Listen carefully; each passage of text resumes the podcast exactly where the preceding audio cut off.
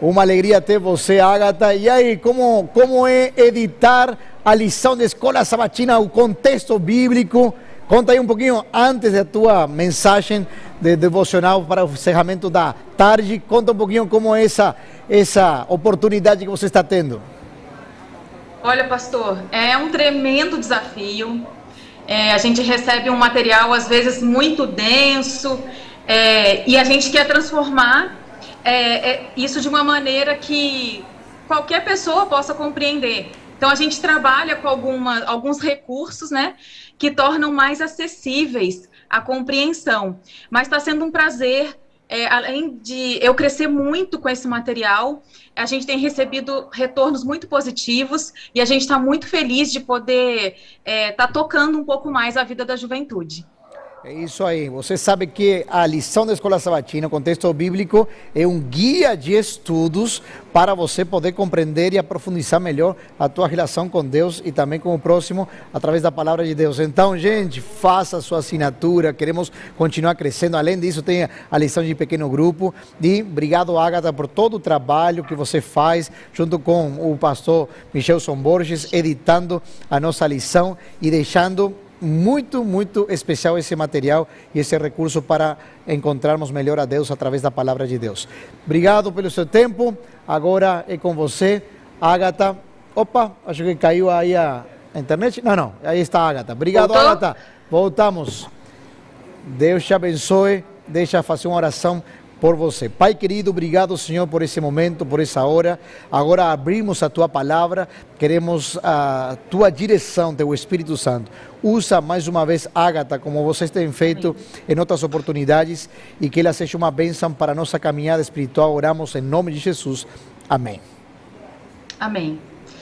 Bem, pessoal, é, tem sido um grande desafio, né, para a gente, é, os dias de hoje. A gente tem é, lidado com algumas questões que nos dificultam, às vezes, identificar o que é a chamada verdade, né? Então, eu queria convidar vocês para a gente meditar agora nesse final né, de evento, é, em João 17, 17,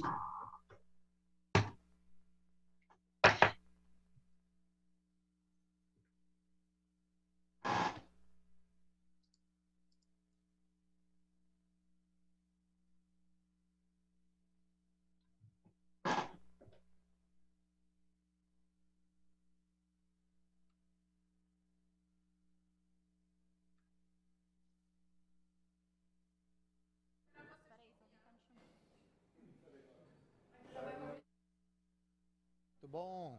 Agatha, você pode compartilhar aí a sua tela, ok? Pode compartilhar a sua tela. Vai dar tudo certo. Ah. Estamos vendo a tela do Zoom, do navegador, não da tua apresentação. Eu não tô com uma apresentação em PowerPoint. Ok, estamos te vendo. Tá? Pronto, Isso, só... agora amplificou. Ok? Deu certo? Tá Deu certo, vamos em frente. Vamos lá então. João 17. Então, é, João 17, verso 17, diz o seguinte: Santifica-os na verdade, a tua palavra é a verdade. É, esse verso aqui, quando a gente pensa nele, né? Santifica-os na verdade, a gente pensa em um grupo separado para representar Jesus no mundo, e esse grupo está separado para representar Jesus, e ele foi preparado é, pela palavra de Deus, né? Pela, ele foi santificado por essa palavra. E a palavra a gente vê ali também é, em 2 Timóteo 3, 15, é, dizendo que a, a palavra de Deus é essa revelação que a gente tem, né? E ela serve para nos é, orientar, para nos repreender, para nos dar direção. A gente tem ainda lá em 2 Pedro também 1, 21, é, dizendo que a, a, palavra ela é inspirada, ela não é uma imaginação, não foi alguém que inventou e falou, vou falar sobre isso, mas ela foi é, inspirada a, a, homens também separados por Deus para nos trazer uma mensagem. Acontece que quando a gente fala de verdade, hoje em dia, é, eu me lembro quando eu estava fazendo o meu mestrado na Fiocruz, teve uma determinada ocasião em que alguém disse, é, mas a verdade não existe. E realmente isso já é é, lugar comum você dizer, ah, a verdade não existe, cada um tem a sua verdade, né? Isso já é alguma coisa é, que todos nós provavelmente já ouvimos em algum ambiente ou de trabalho ou acadêmico. E aí, se você for analisar, realmente é uma coisa complicada falar sobre verdade, porque se você, dependendo do campo que ela for aplicada, ela vai ser definida de uma maneira distinta. Né? Você vai ter aí a filosofia vai falar alguma coisa sobre a verdade, a religião vai falar outra coisa sobre a verdade. Aliás, a maior parte das religiões brigam por dizer que essa ou aquela tem a verdade. Mas é, eu acabei trazendo isso para o meu campo. O meu campo é o campo da comunicação. E aí eu vou falar de algo que para mim é comum, mas que para vocês, vocês vão se identificar, porque hoje está na boca do povo, né? Que é a, a, a verdade tem sido questionada.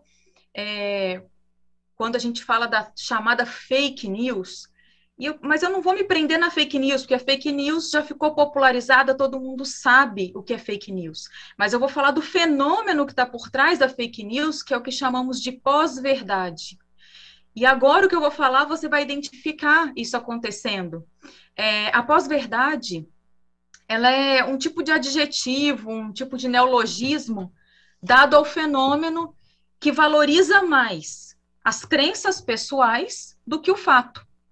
E é por isso que ela, ela meio que faz entrar em colapso a verdade que já era constituída para nós. É por isso que hoje se fala tanto de, ah, estou fazendo uma desconstrução do que eu acreditava, é, não é bem assim o que você está me dizendo. Inclusive, pessoas que levem ao pé da letra uma verdade, hoje o fato tal qual ele é, pode ser é, chamada de radical.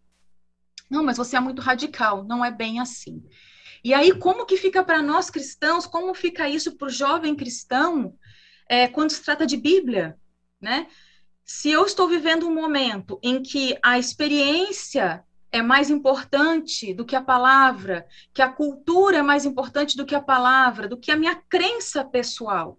É por isso que hoje existe uma fragmentação tão grande, polarizações tão visíveis, escancaradas, não teria como ser diferente nós teríamos mesmo que chegar nesse ponto de uma polarização extrema. Por quê? Porque nós não temos mais um referencial seguro. Né? É, as narrativas corromperam nossos referenciais. Então, antes eu tinha um referencial, o meu referencial é a Bíblia, ponto. A partir do momento em que este fato, que a Bíblia como referencial, ele ganha menos importância do que as minhas crenças pessoais, aí eu entro em colapso com a verdade. Você percebe como que isso é sério, como que isso entrou no nosso meio, né? Antes a gente achava só assim, ah, eu posso ou não confiar na imprensa, eu posso ou não confiar nessa ou naquela informação, mas hoje se questiona a informação bíblica dentro das, das nossas fileiras. Por quê? Porque nós substituímos o fato pelas nossas crenças pessoais. Isso é a chamada pós-verdade. E isso tem ferido muito do nosso adventismo. Né? A nossa preocupação com a lição é, eu sempre eu, eu acabei lançando é, é, é um tipo de, de, de slogan né, para a gente que eu quero o seguinte: que jovem edificado edifiquem outro jovem. Então, jovens edificados edificando outros jovens.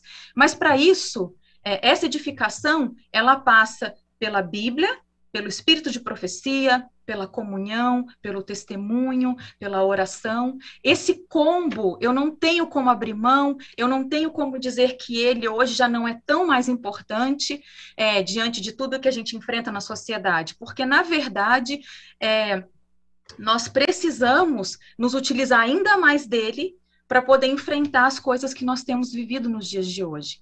E aí, o que é interessante é que é, nós acabamos entrando né, nessa situação em que é, o fato em si não tem tanto valor mais, mas sim a maneira como ele é interpretado.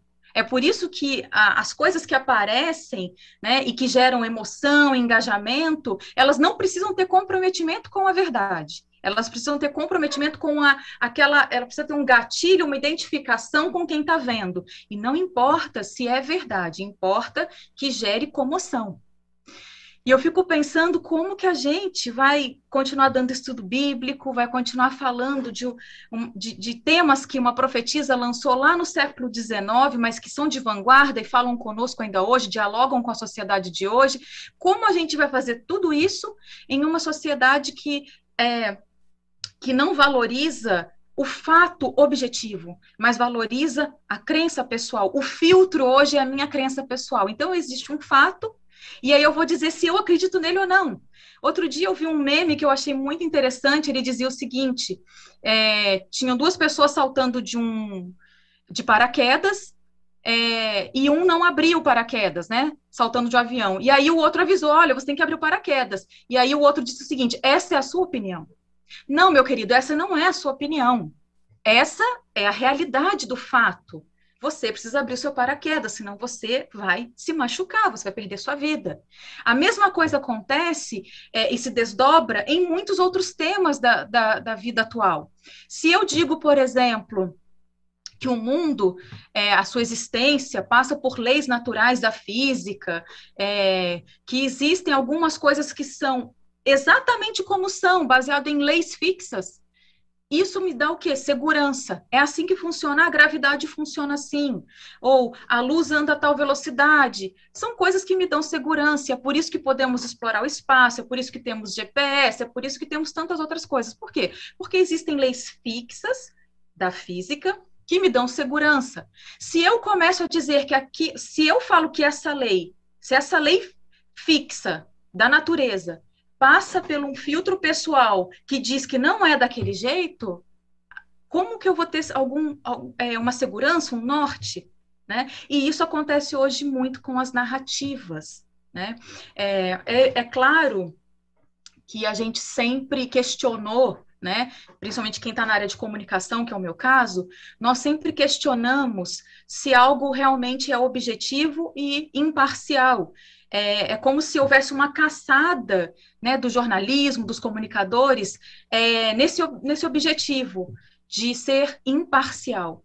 Por outro lado, também fica claro que isso não é assim tão possível, né? Uma pessoa ao fazer um texto, por mais que ela relate um fato, ela sempre vai ter alguma coisa dela naquele texto, né? O seu jeito de estruturar a frase, de colocar uma vírgula, a pontuação. Então, assim, a objetividade e imparcialidade 100% realmente é algo que a gente não vai chegar. Mas hoje, o modus operandi hoje é nada de imparcialidade, é totalmente parcial, é totalmente é, intencional. As narrativas, elas passam, sim, intencionalmente pelas crenças pessoais. É, e quando a gente fala disso, que é o pós-verdade, que é por isso nós temos uma fabricação de fake news. É, outro dia eu vi uma pessoa que passou uma reportagem super séria sobre isso, inclusive, que uma pessoa que fabricou muitas fake news em determinadas eleições nos Estados Unidos num período. E ele disse: não, realmente, eu ganho muito para fabricar fake news. É, ele diz: a gente não precisa fazer um fato completamente deslocado da realidade mas a gente insere coisas ali que distorcem a realidade. E ele é bem pago para fazer isso, tá, gente? Ele estava sendo investigado, inclusive, porque isso teve influência é, em votações. E hoje a gente vê muito isso na política também, né? Muitas fake news circulando de lado A e lado B. Só que eu, eu me pergunto o seguinte: as fake news esse momento pós-verdade, ele tem realmente como ferir a verdade? É uma coisa para a gente pensar. Ou será que ele não fere a verdade, mas ele manipula é, grupos conforme essa identificação com determinado gosto? O que eu quero dizer com isso? Eu tenho dois amigos que são é, opostos nas suas opiniões políticas. E os dois são muito meus, meus amigos. E é interessante que eu gosto, né? Eu faço quase que uma escola ali. Eu converso com ambos sobre uma notícia. Eu escolho uma notícia e falo, vou perguntar sobre isso. E é muito interessante como que é, o pensamento deles influencia a notícia. Eu tenho o fato, mas como ele acredita assim, né? É, ele, ele, tem um posicionamento, digamos assim, mais à direita, então ele dá todos os argumentos à direita. E o outro que é muito à esquerda, ele dá todos os posicionamentos à esquerda. E eu acho aquilo muito interessante. Eu cresço muito porque eu ouço os dois lados, mas eu fico pensando, né, que nós estamos vivendo exatamente isso. As pessoas, o que, que acontece? Elas veem um fato e aí elas decidem é, pela opinião que combina com o gosto pessoal delas. Né? Elas buscam as inferências que combinam com o que elas já pensam. E a minha grande questão é como que a gente vai crescer se a gente busca apenas aquilo que concorda com o que a gente já concorda. É por isso que a Bíblia tem sido tão atacada entre nós. Porque a Bíblia ela chega para fazer uma divisão, para cortar, para revolucionar, para dizer assim: olha, é começar de novo. Não é um melhoramento de vida, não é um polimento aqui, é um nascer de novo. E a Bíblia ela nos traz esse nascer de novo. E aí eu pergunto, mas o que é a tal verdade? Uma vez, o máximo que eu cheguei perto disso, né, conversando com pessoas, eu entendo que a verdade ela é a realidade. Né? Então, se eu estou vendo que algo é branco, algo é branco, aquilo é um fato. Não, mas eu gostaria que fosse azul, mas não vai ser azul, é branco. Isso, gente, nos dá referencial. Nós, como igreja, como jovens, nós temos ainda referencial. Nosso referencial é Cristo, o nosso referencial é a palavra de Deus, e a gente tem uma luz acrescentada, que é o espírito de profecia, que para nós, como movimento profético, nos dá ainda mais segurança em referenciais. Nós não precisamos estar à mercê das ideologias, nós não precisamos estar à mercê das crenças pessoais. Eu, particularmente, não acredito que fake news possa ferir a verdade. Eu não acredito que a opinião A ou B tenha poder de mudar a verdade. A verdade está estabelecida, especialmente no que trata a verdade de Deus, que é a própria pessoa de Jesus e a sua palavra. Mas o que, que as a, a fake news e a pós-verdade faz com a gente? Ela manipula contextos e opiniões. É por isso que é tão comum hoje em dia você dizer assim, você falar determinada coisa para uma pessoa e ela dizer assim, não me julgue. Não me julgue porque eu peco diferente de você. Isso virou um clichê. Mas, na verdade, muitas vezes não é um julgamento. Né? Muitas vezes é apenas um chamado ao referencial. Então, assim, o que que eu... A verdade não muda. A verdade é Deus, a verdade não muda, ela é imutável. Ela se manifesta através da natureza, ela se manifesta com os dez mandamentos, ela se manifesta especialmente na pessoa encarnada de Jesus. A verdade, ela não vai ser ferida por esses ataques. Mas o que é ferido é o povo de Deus. Em que aspecto? No aspecto de que, no sentido de que se você é, tem um contexto que combina mais com determinada narrativa, você pode acabar abraçando essa narrativa. E se você tem um contexto que é o oposto dessa narrativa, você vai abraçar a outra narrativa. E isso é o que me preocupa, é isso que eu quero dizer para você. Não é, percam o referencial de vocês. Não vá para a narrativa que é, afaga aquilo que você já crê. Você deve submeter tudo à palavra de Deus. Você deve submeter tudo à vontade de Cristo. Você deve submeter a sua vida e não torcer a palavra, não torcer toda uma estrutura para que ela se encaixe na sua crença pessoal. Saiba que se você está fazendo isso, você apenas é vítima de um fenômeno social. Você não está revolucionando o mundo, você não está salvando nada, você não está melhorando o mundo. Você apenas está sendo vítima de, uma, de um fenômeno da comunicação, um fenômeno social dos nossos dias, que é substituir uma verdade por uma crença pessoal.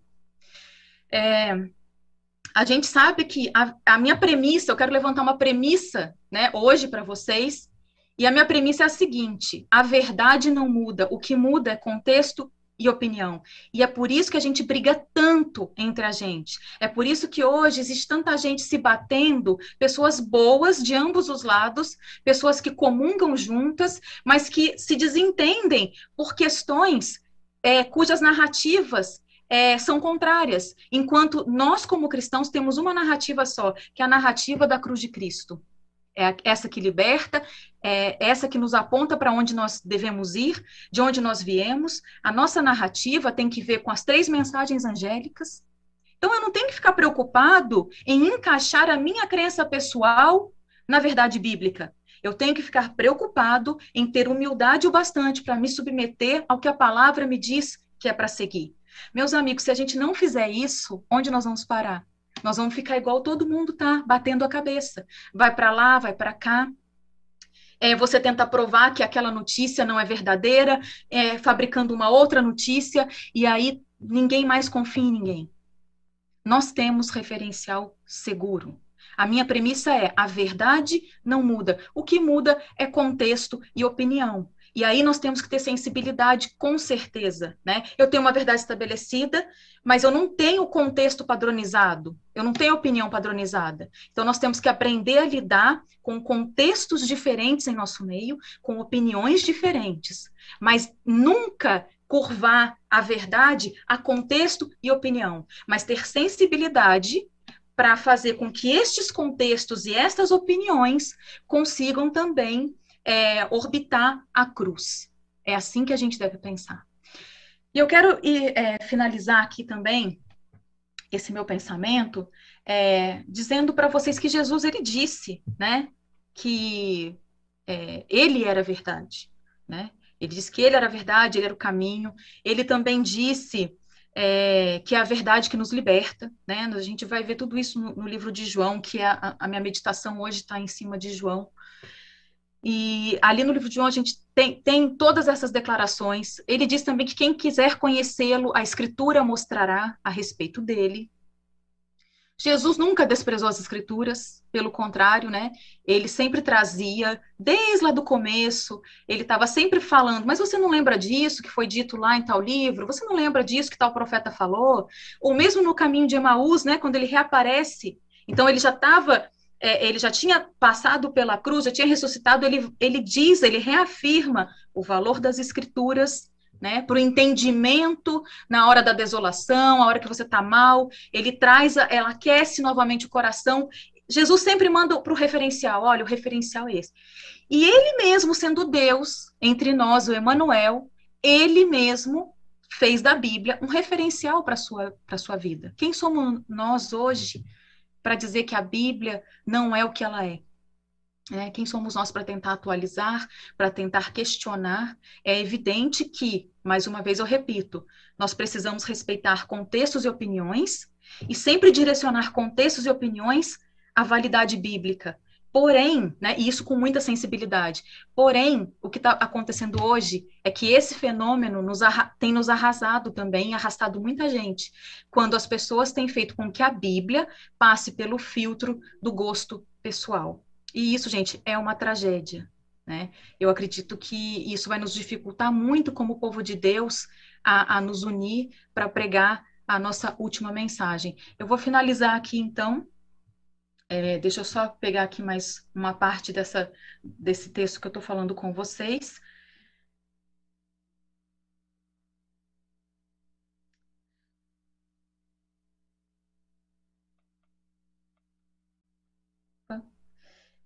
É, eu fico me perguntando, né, como eu disse para vocês, é, quando a gente vai saber que um fato ele é ou não é. E aí o que, que eu queria dizer para vocês é, finalizando, né, esse evento que a gente que a gente teve, que foi muito abençoado, é, é que se Jesus tivesse um outro meio, né, de dizer para a gente, ó, é assim ou é assado, ele teria dito, né? E ele não disse, né?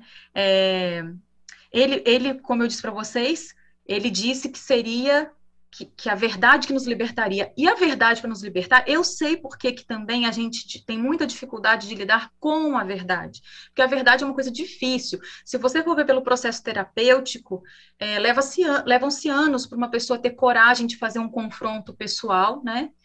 E, e despertar para coisas que ela estava ali engessada. Leva-se muito tempo para a gente ter coragem de fazer esse confronto e dizer assim, nossa, eu realmente preciso é, mudar isso ou aquilo. A gente tem a tendência de achar que sempre é o outro que tem que melhorar, né? E a gente vai acariciando nossos gostos pessoais como se eles fossem muito bons. Alguns são, outros não, né?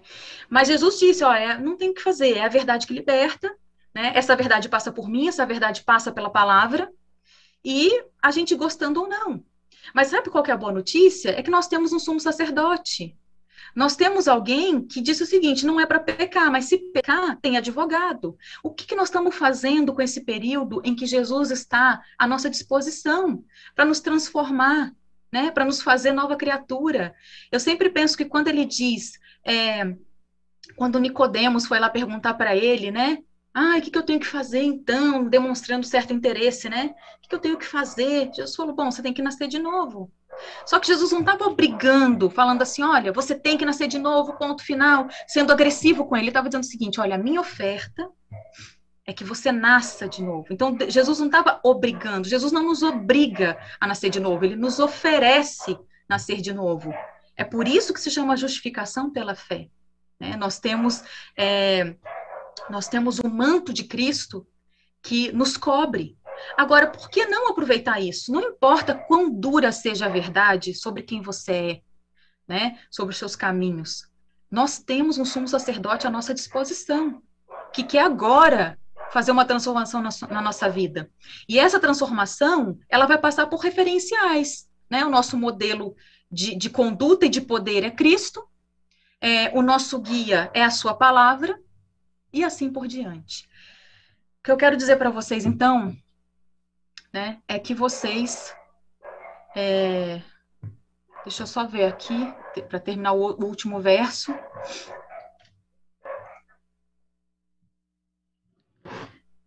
O que eu quero dizer, então, para vocês é que vocês possam, é, diante de tudo isso, né, que, que eu disse para vocês, é se lembrar, então, de algumas coisas. Nós estamos passando por um fenômeno social e comunicacional. É, não seja joguete deste fenômeno. Nós não precisamos ser joguete deste fenômeno. Esse joguete relativiza né, todas as, as verdades constituídas. Né? Claro que pensar é importante, questionar faz parte, nós temos um cérebro para fazer, para pensar e, e desenvolver pensamento crítico comparativo. Porém, quando se trata de uma verdade que já foi revelada para nós, que é a Bíblia, que já nos resgatou no passado, que já nos acrescentou luz, que já a gente já tem uma caminhada longa com esta verdade, nós é, não devemos substituir a autenticidade dela por nossas crenças pessoais, por mais que isso doa, por mais que você goste muito de alguma coisa, por mais que aquilo te envolva muito. E hoje a gente vive uma época em que o sensorial, a experiência sensorial dos sentidos, né, essa experiência ela conta às vezes mais do que é, a racionalidade, né? Então, é, nós precisamos nascer de novo. Essa não é uma obrigação nossa, não é a gente que vai fazer. Cristo quer fazer em nós e a gente tem que caminhar com Ele. E o meu apelo para você jovem, que é um apelo que eu tenho feito também sempre com a lição, tentando trazer mais conteúdo bíblico e conteúdo de espírito de profecia, é, o meu apelo é que você pare de consumir fake news sobre a sua própria vida. Pare de fabricar fake news, pare de viver em fontes rasas, né? Que você tenha coragem de encarar a verdade sobre quem você é à luz do que a Bíblia te apresenta como padrão, como norma.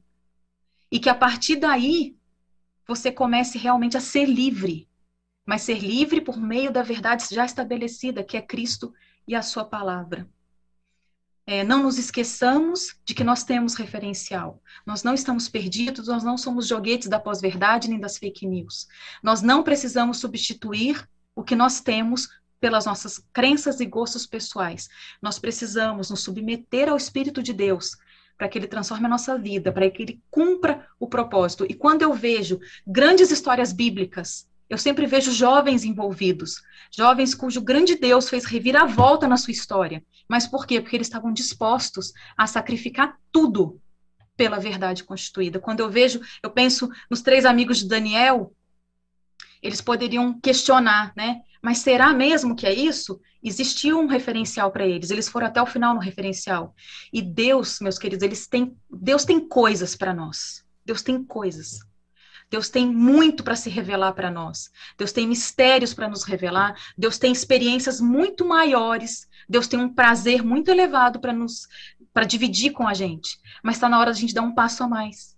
A gente tem que dar um passo longe é, de tudo aquilo que substitui os nossos referenciais seguros. Que o Senhor te abençoe, que o Senhor te guarde, que a lição da escola sabatina venha para alimentar ainda mais o seu desejo de consumir verdade, né? Conteúdo, é, conteúdo é, não fragmentado, né? Mas um conteúdo realmente que possa te dar respaldo, que você possa sair de cabeça erguida todas as manhãs após a comunhão e dizer: eu sei o que eu estou fazendo da minha vida.